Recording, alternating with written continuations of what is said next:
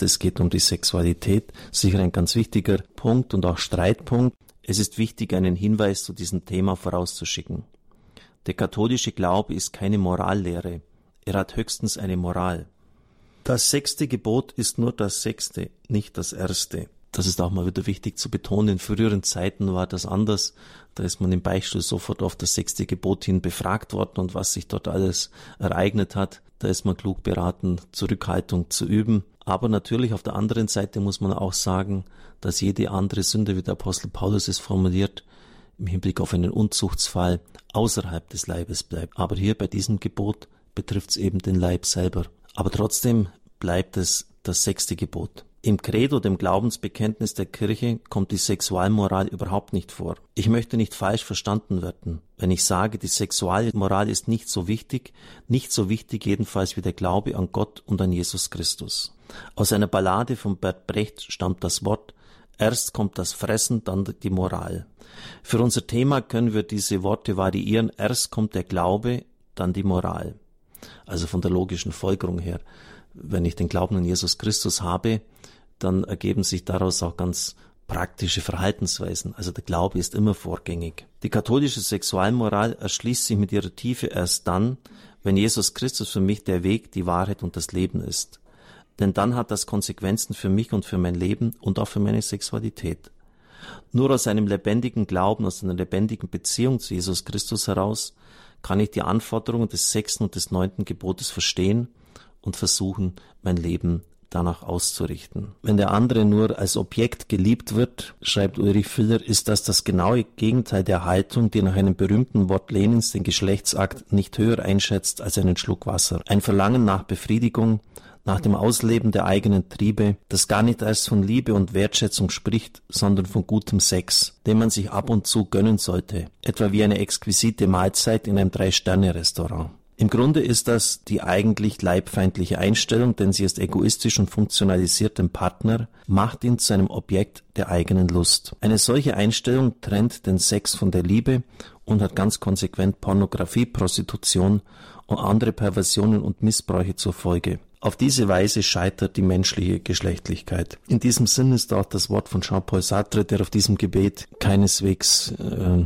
ein Mann von Traurigkeit war, ist oft auch fremdgegangen, hat das auch selber bekannt. Auf diesem Gebiet hat Jean-Paul Sartre sich so geäußert, Pornografie endet in Auschwitz. Da sind wir zunächst erstaunt, was hat das eine mit dem anderen zu tun? Nun in Auschwitz waren die Menschen nur noch Nummern, es war eine Masse ohne Gesicht, der andere war nur noch ein Stück Fleisch. Und so ist es auch bei der Pornografie. Es geht nicht mehr um Liebe, es geht nicht mehr um den anderen, um seiner selbst willen. Er ist einfach nur noch Objekt, er ist nur noch ein Stück Fleisch. Pornografie endet in Auschwitz, hat Jean-Paul Sartre ein bisschen sicher pointiert und zugespitzt formuliert, aber auch eine bedenkenswerte Äußerung, damit wir vielleicht auch wieder neu auf das Verwerfliche dieser Art, die Sexualität darzustellen, aufmerksam werden. Zur wahren Liebe gehört die Bereitschaft zur Treue. Man kann, so ein berühmtes Wort von Papst Johannes Paul II., nicht nur auf Probe leben, man kann nicht nur auf Probe sterben. Man kann nicht nur auf Probe lieben, nur auf Probe und Zeit einen Menschen annehmen. Das hat er in München auch gesagt. Das war sein erster Besuch. Ich glaube, aus 1980, 81. Ich durfte damals auf der Theresienwiese auch mit dabei sein. Die wahre Liebe ist immer ausschließlich. Die gegenseitige Hingabe, in der sich zwei Personen einander schenken, trägt den unbedingten Anspruch der Treue in sich. Unser Katechismus sagt in der Nummer 1643. Die eheliche Liebe hat etwas Totales an sich, das alle Dimensionen der Person umfasst. Sie betrifft Leib und Instinkt, die Kraft des Gefühls und der Affektivität, das Verlangen von Geist und Willen. Sie ist auf eine zutiefst personale Einheit hingeordnet, die über das leibliche Einswerten hinaus dazu hinführt, ein Herz und eine Seele zu werden. Sie fordert Unauflöslichkeit und Treue in der endgültigen gemeinsamen Hingabe und ist offen für die Fruchtbarkeit. Zitat Ende. Und hier wird eine zweite katholische Grundüberzeugung ausgesprochen, dass wahre Liebe immer schon offen ist für Kinder. Es ist unübersehbar, dass die geschlechtliche Vereinigung zweier Personen ihrem tiefsten Wesen nach auf die Zeugung hin ausgerichtet ist. Sie kann nicht getrennt werden von der leidenschaftlichen Liebe, deren Ausdruck sie ist. Beides, Vereinigung und Zeugung, gehört zusammen. Das sind die beiden Akte und die, die Hinordnungen, die Intentionen der Ehe. Und diese beiden Ziele müssen von der Liebe angenommen werden, damit die Sexualität der Würde der menschlichen Person gerecht wird. Zur gegenseitigen Liebe gehört eine grundsätzliche Offenheit für Kinder, eine Offenheit, die bereits vor der Zeugung eines Kindes vorhanden ist und auch dann bestehen bleibt, wenn die Frau nicht schwanger wird. Die gegenseitige Liebe verlangt grundsätzlich danach, sich zur elterlichen Liebe hin auszuweiten. Sex soll der körperliche Ausdruck einer Liebe sein, die sich dem anderen ganz und gar hingibt. Sex ist die leibliche Form einer vollkommenen Hingabe, einer Bereitschaft, das Leben zu teilen, ohne Vorbehalte, ohne Egoismus, ohne Angst. Auch das. Ohne Angst. Ohne Angst davor, schwanger zu werden und die eigene Lebensplanung zu gefährden, ohne Angst davor, sich mit einer Krankheit anzustecken, ohne Angst davor, echte Verantwortung für das eigene Leben und für das Leben anderer zu übernehmen. Ist es nicht eigentlich widersinnig und unnatürlich, eine Schwangerschaft als Unfall und Unglück zu betrachten? Gehört es nicht zum Versprechen der wahren Liebe, dass er nicht egoistisch ist, sondern offen und fruchtbar? Sind Kinder nicht die Erfüllung dieser Liebe, die versprochen wird? Hat die Bibel, hat die Kirche nicht recht mit der Aussage, Kinder sind ein Segen? Gerade in der grundsätzlichen Offenheit für Kinder zeigt sich die Größe und Würde der ehelichen Liebe und die Berufung der Liebenden, auf eine geheimnisvolle Weise teilzuhaben an der schöpferischen Liebe Gottes, der die Welt und den Menschen geschaffen hat, der das Sein, das Leben, die Güte schenkt. Die Liebe der Eheleute schenkt Kindern das Leben, die selbst für die Liebe bestimmt sind. Die Liebe der Eltern untereinander setzt sich in der Liebe zu den Kindern fort und wird so vollendet. Dann ein wichtiger Punkt, der wieder auch sehr diskutiert wird, umstritten ist, kein Sex ohne Ehe. Die katholische Sexualmoral beruht auf drei Überzeugungen. Erstens, Sex soll immer etwas mit der wahren Liebe zu tun haben. Das heißt, die Vereinigung zweier Leiber ist immer auch die Vereinigung zweier Personen. Zweitens, wahre Liebe ist immer schon grundsätzlich offen für Kinder, unabhängig davon, ob die Frau schwanger wird. Und drittens, die wahre Liebe stammt von Gott, der ja selbst die Liebe ist und verwirklicht sich in Ehe und Familie. Vieles von dem, was die Kirche über die wahre Liebe sagt, findet auch heute breite Zustimmung. Aber die klare Vorstellung der katholischen Kirche, nach der Sex nur in der Ehe seinen Platz hat, wird heute offenbar nicht mehr verstanden. Ich liebe doch meinen Freund. Deshalb will ich auch mit ihm schlafen. Was soll denn daran falsch sein? Wenn man sich doch schätzt und liebt, wenn man sich treu sein will und eine gemeinsame Zukunft zumindest nicht ausschließen will, geht das nicht auch ohne Ehe. Worin liegt denn das Problem? Das Problem, schreibt Filler, liegt darin, dass diese ganzen schönen Versprechungen auch eingelöst werden müssen, wenn sie nicht nur Gerede sind. Die Einlösung dieser Versprechen aber ist die Ehe. Wo, wenn nicht hier, zeige ich, dass meine Versprechen von Liebe und Treue und Hingabe ernst gemeint sind. Im Sakrament der Ehe werden meine Versprechen umfangen und begleitet vom großen Versprechen Gottes. An seiner Liebe wird die gemeinsame Liebe immer wieder lebendig. Seine Barmherzigkeit ermöglicht die Kraft, einander zu vergeben. Seine Gnade und Treue helfen dann, wenn es einmal schwer wird, die eigenen Versprechen zu halten, wenn sie der Erneuerung bedürfen. Die Ehe macht frei. Sie bietet den Freiraum, in dem sich die beiden Partner einander schenken können, rückhaltlos und endgültig. Denn man kann sich nicht geben und zugleich verweigern. Man kann sich in dieser endgültigen und vollkommenen Weise auch nur einem Menschen schenken. Die Ehe schützt die Liebe. Die leidenschaftlichen Gefühle unterliegen der Veränderung, sie wollen aber selbst Ewigkeit, Dauer. Die Ehe ist ein Schutzraum, in dem die Liebe immer mehr wachsen und reifen kann. Die Ehe schützt die Kinder. Sie ist der Raum, in dem Kinder angenommen werden, willkommen sind, in dem sie umsorgt und erzogen werden. Soweit die Ausführungen von Ulrich Filler, die mir auch sehr vernünftig zu sein scheinen. Denn wenn man sich immer wieder so vorsagt, ich probiere es jetzt einfach mal aus und wenn es dann nicht klappt, dann gehe ich ja wieder, dann übt man sich oft in ein Freiheitsverhalten ein, sich die Tür offen lassen, wenn es eben nicht hinhaut, das dann später in einer Ehe eben nicht mehr, wenn das Kind da ist, gegeben ist. Und deshalb muss man sich eigentlich von vornherein in eine Haltung der Verbindlichkeit einüben und nicht, ich kann ja jederzeit wieder gehen. Und nicht wenige Ehen, das spricht jetzt auch der Seelsorger bei mir, scheitern daran weil man sich eigentlich immer ein Freiheitsverhalten eingeübt hat, das dann dem späteren Leben nicht standhalten kann. Außerdem ist es auch wichtig, dass ein Fundament einfach mal da ist. Ich weiß, der andere steht jetzt zu mir, er geht mit mir durch dick und dünn und ich muss nicht ständig jetzt Angst haben, vielleicht geht er wieder. Jetzt ist einmal das Versprechen vor Gott gegeben, er ist da, er steht zu mir und da kann sich eine Liebe auch entfalten in der Sendereihe Deine Kirche ist ja wohl das letzte, geht es um das Thema kein Sex ohne Ehe. Gerade diese Themen sind ja sehr in der Diskussion und sind auch immer wieder Gründe, sich von der Kirche abzuwenden. Allerdings muss man sagen, dass man sich letztlich vom Evangelium abwendet.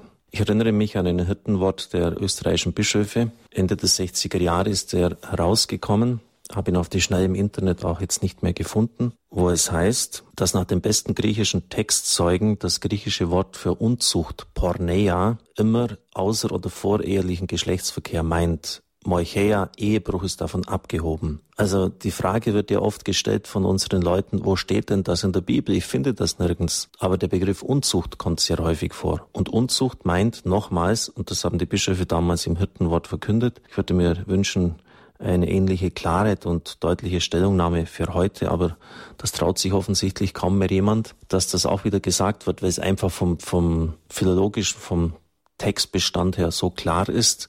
Unzucht, den Paulusbriefen kommt das ja oft vor, meint nach dem besten griechischen Textzeugen, Porneia ist das griechische Wort dafür, außer- und vorehelichen Geschlechtsverkehr. Und da heißt es immer wieder, meidet die Unzucht. Oder in der Apokalypse, wer Unzucht treibt, wird nicht in das Reich Gottes gelangen. Es steht also sehr, sehr wohl in der Bibel.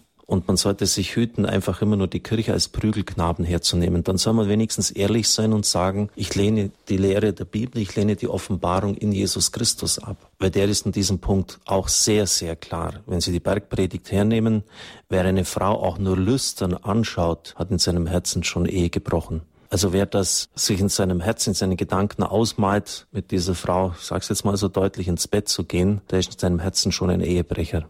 Wenn Sie das einmal auf die heutige Situation anwenden, dann muss man mit den Aposteln fragen, wer kann dann noch gerettet werden. Aber wir dürfen nicht den klaren Befund der Heiligen Schrift einfach verschweigen, verschweigen, weil es heute nicht mehr en vogue ist. Und die Bischöfe haben damals das auch ganz klar so formuliert. Friedrich Filler schreibt, die Ehe stammt von Gott, der den Menschen nach seinem Bild geschaffen hat und der dem Menschen nicht nur die Liebe schenkt, sondern auch den Raum, in dem sie diese Liebe entfalten und vollenden kann. Dieser Raum, der Lebensraum der Liebe, ist die Ehe. Sie ist also von ihrem Ursprung und Wesen her nicht eine gesellschaftliche Institution, eine Art Überbau, der eigentlich neben der persönlichen Liebe existiert und nur auf eine künstliche Art und Weise mit ihr vereinbart werden kann. Sie ist von ihrem Ursprung und Wesen her zutiefst mit der persönlichen Liebe verbunden. Ja, sie wird von der Liebe gefordert. Entsprechend empfinden Eheleute, die sich scheiden lassen, dies nicht als Scheitern der Institution Ehe, sondern als ein Scheitern ihrer Liebe. Aber weiß ich denn, ob mein Partner der Richtige ist? Müssen wir nicht zuerst zusammenziehen und es ausprobieren, uns ausprobieren? Die Unsicherheit ist groß, die Gefahr eines Scheiterns steht allen lebhaft vor Augen. Aber ehrlich gesagt, sich kennen und lieben lernen, das kann man auch ohne eine gemeinsame Wohnung und ohne Sex. Ich möchte an dieser Stelle ergänzen, es ist sogar dringend notwendig, dass man das Kennenlernen ohne Sex tut. Warum? Nicht, weil es schlecht wäre, sondern weil die Sexualität eine derartige emotionale Bindungskraft entfaltet, eine derartige Leidenschaft im Menschen freisetzt, dass oft alles andere ausgeblendet wird. Was glauben Sie, wie viele Männer und Frauen ich schon der Seelsorge hatte im Gespräch, die sagten, ich habe gar nicht gewusst, wenn ich geheiratet hatte. Ja, warum haben Sie das nicht gewusst? Sondern waren doch immer mit dem Partner beieinander.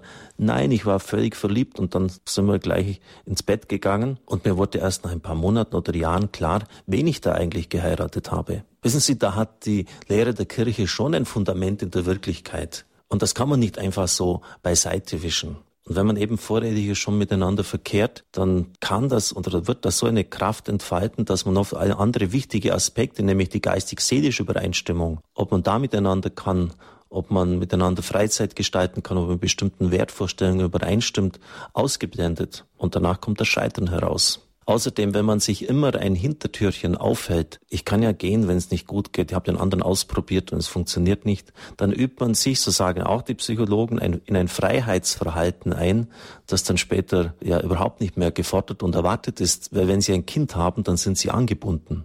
Und da müssen sie Tag und Nacht dafür bereitstehen. Und dann können sie nicht mehr ein Hintertürchen aufmachen und rausgehen. Und deshalb braucht es von Anfang an eine Klarheit in der Verbindlichkeit. Ich glaube, diese Dinge sind doch nicht so schwer. Und deshalb sollten wir als Kirche auch hinstehen und den Mut haben, die Dinge so zu formulieren. Es geht einfach nicht an, in sich ein Freiheitsverhalten einzuüben. Ich kann wieder gehen, wenn man später genau das Gegenteil erwartet, nämlich Verbindlichkeit, Treue, Dastehen, für das Kind da sein. Und da scheitern auch viele an diesem Grund. Schiller schreibt weiter, wenn ich wirklich das Abenteuer eines gemeinsamen Lebens wagen will, dann muss ich es richtig wagen. Aller Anfang geht mit, sagt der heilige Augustinus. Also das ist hochinteressant. das, was am Anfang gegeben ist, was ich am Anfang tue, das ist prägend für das, was weiterkommt. Das weiß jeder Lehrer. Wie das Schuljahr wird, ich habe genug Unterrichtsstunden gehabt und genügend Klassen, entscheidet sie in der ersten Stunde. Wenn dort die Kinder den Lehrer als einen Lalli erleben, mit dem sie Achterbahn fahren können, dann wird auch das ja so sein. Wenn sie ihn erleben als jemand, der liebevoll ist, aber auch klar und verbindlich, wird auch, das kann man natürlich jetzt nicht so äh, bei jedem Fall sagen, aber dann wird auch meistens das Jahr so laufen. Der Anfang geht eben mit. Und er prägt und beeinflusst das Leben, die Liebe. Man kann nicht einen Menschen lieben, ihn kennen und ausprobieren, ohne sich ihm ganz zu schenken. Wenn der gemeinsame Bund von Anfang an im Vertrauen auf die Hilfe Gottes vorbehaltlos geschlossen wird, kann die Liebe wirklich wachsen und reifen. Für den Christen kann der gemeinsame Weg nur mit Christus gelingen. Die Amerikanerin Mercedes Arthur Wilson berichtet von einer aufschlussreichen Umfrage. Demnach zerbricht bei standesamtlich verheirateten Paaren eine von zwei Ehen in den USA, also jede zweite Ehe wird wieder geschieden. Bei kirchlich verheirateten Personen zerbricht eine von drei Ehen, also kaum ein nennenswerter Unterschied. Wie sollte das auch sein, da viele nur die Kirche als Deko verstehen, als äußere Dekoration, das weiße Kleid, die Festlichkeit, die schöne Orgel, ein paar nette und verbindliche Worte vom Pfarrer, aber das war's dann. Also da nützt das Sakrament auch nichts. Es wäre ja nur ein magisches Missverständnis, wenn man meint jetzt, ja, wenn die Ehe vor Gott geschlossen wird, aber die Menschen innerlich nicht mitgehen und sich daran beteiligen, dass das schon wirken würde. Also von daher auch von kirchlich geschlossenen Ehen scheitert eine von dreien. Aber immerhin, es ist nicht jede zweite dann. Aber jetzt wird's interessant. Bei kirchlich verheirateten Paaren, die zusammen am Sonntag in die Kirche gehen, zerbricht nur eine von 50 Ehen. Und wenn ich mich recht erinnere, war das eine Untersuchung auf einer sehr breiten Bevölkerungs- und Befragungsbasis. Das heißt, nur zwei Prozent zerbrechen dann, wenn beide Gott auch in die Mitte nehmen, wenn Gott ihnen etwas bedeutet. Aber jetzt wird's interessant. Bei kirchlich verheirateten Paaren, die zusammen zur Kirche gehen und miteinander beten, na, liebe Leute, welcher Prozentsatz kommt daraus? Da bewegen wir uns im absoluten Promillebereich. Nur eine von 1429 Ehen.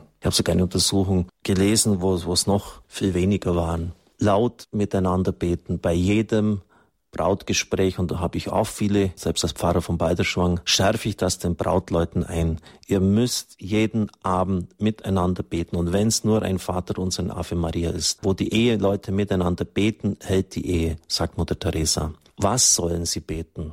Um die Gnade, dass Ehesakrament immer wieder erneuert wird, um die Erneuerung der Gnade des Ehesakramentes weil sie nämlich bei der kirchlichen Eheschließung von Gott so viel Gnade mitbekommen haben, dass die Ehe bestehen kann bei allen Höhen und Tiefen. Aber man muss miteinander, man muss laut beten. Wo zwei oder drei in meinem Namen versammelt sind, bin ich mitten unter ihnen. Was zwei oder drei erbitten, wird ihnen zuteil, sagt der Herr. Das ist absolut das Minimum, das Fundament. Und das sollten Sie jeden Tag tun. Und wenn Sie schon 40 und 50 Jahre verheiratet sind, dann kann diese Ehe immer noch vertieft werden. Ich bitte Sie flehentlich, tun Sie das. Ich bitte als Priester auch jeden Tag, dass die Gnade der Priesterweihe bei mir erneuert wird. Beten Sie miteinander. Gewinnen Sie den Partner dafür. Ein Vater unser, ein Ave Maria, das ist nicht so viel, um die Gnade der Erneuerung des Ehesakramentes. Und Sie werden die Folgen spüren. Es gibt viele Faktoren heute, wo man sich ganz unmerklich auseinanderlebt, wo die Liebe trivial und oberflächlich wird. Und das kann nur verhindern, diese Liebe immer wieder erneuern, aber nicht nur mit eigener Kraft, sondern auch mit der Kraft, die von Gott kommt.